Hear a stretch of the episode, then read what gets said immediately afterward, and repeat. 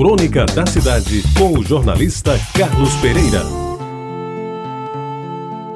Amigos ouvintes da Tabajara, durante muito tempo eu frequentei das 6 às 7 da manhã calçadinha do Cabo Branco, caminhando sozinho ou bem acompanhado do busto da Mandaré até a Fundação Casa José Américo. Encontrava e cumprimentava muitos companheiros, alguns amigos e gente que, se não conhecia pelo nome, um bom dia sempre era dado e retribuído. Como eu mudei de endereço, já faz alguns anos, ficou mais difícil ir à praia cedinho de manhã, pela preguiça de ir a pé ou ter que me deslocar de carro.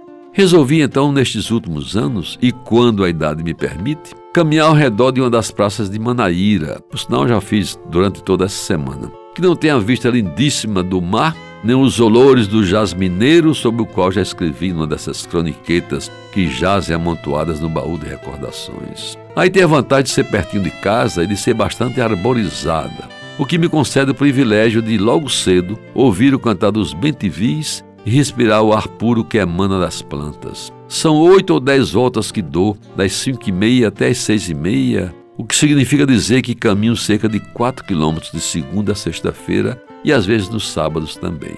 E se a praça não tem o glamour da calçadinha do Cabo Branco e nem a vista do mar, me oferece outros atributos, dos quais destaco alguns a seguir, sem nenhuma ordem de importância. Em primeiro lugar, por lá, diariamente circulam quase sempre os mesmos personagens daquele cotidiano. Figuras que eu não conhecia que agora são praticamente novos participantes do meu dia a dia e, por assim dizer, quase amigos. A maioria feita de mulheres e de idosos que, como eu, aproveitam esse tempo para atender a todas as recomendações médicas recebidas, no sentido de movimentar o corpo, seja em corridas, em alongamentos pré-caminhada, em exercícios comandados por um professor da educação física, me parece ser da prefeitura, ou ainda no compromisso diário de levar os cachorros para caminhar e satisfazer as suas necessidades. Das mulheres, sempre bem vestidas com suas calças e blusas apropriadas para o exercício físico e tênis da última moda, posso dizer que andam quase sempre em grupos de três ou quatro.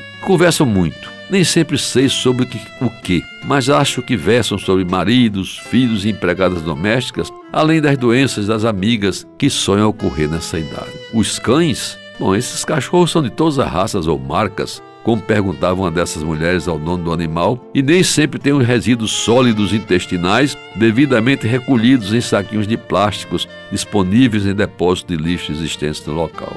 Mas de tudo que ocorre ao redor da praça nessas manhãs de verão, um fato é recorrente e sempre me desperta interesse. Ali se posta um seresteiro anônimo, sentado em um dos bancos, dedilhando seu violão e cantando músicas antigas que fazem lembrar Nelson Gonçalves, Francisco Alves, Carlos Galhardo, Ataúfo Alves e até Orlando Silva, dentre outros.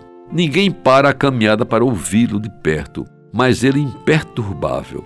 Mantém-se resoluto e sério, enchendo de música, ainda que seja desafinada, que a melodia seja a mesma de todas as canções, a Praça de Manaíra onde na semana passada, na primeira volta, ouvi chão de estrelas, na segunda, casinha pequenina, e na terceira, cabecinha no ombro, na quarta, aquela que dizia: És malandrinha, não precisas trabalhar. E na última, os acordes do, de Assim se passaram dez anos, sem olhar teu rosto, sem eu ver teus olhos, sem beijar teus lábios que me fez voltar para casa sofejando a música que era obrigatória nos altos falantes da festa do Rosário nos meus tempos de adolescente, lá em Jaguaribe. E ainda tem um homem que anonimamente rega com água trazida de casa as mudas que pacientemente plantou e que as mantém verdes no meio do logradouro.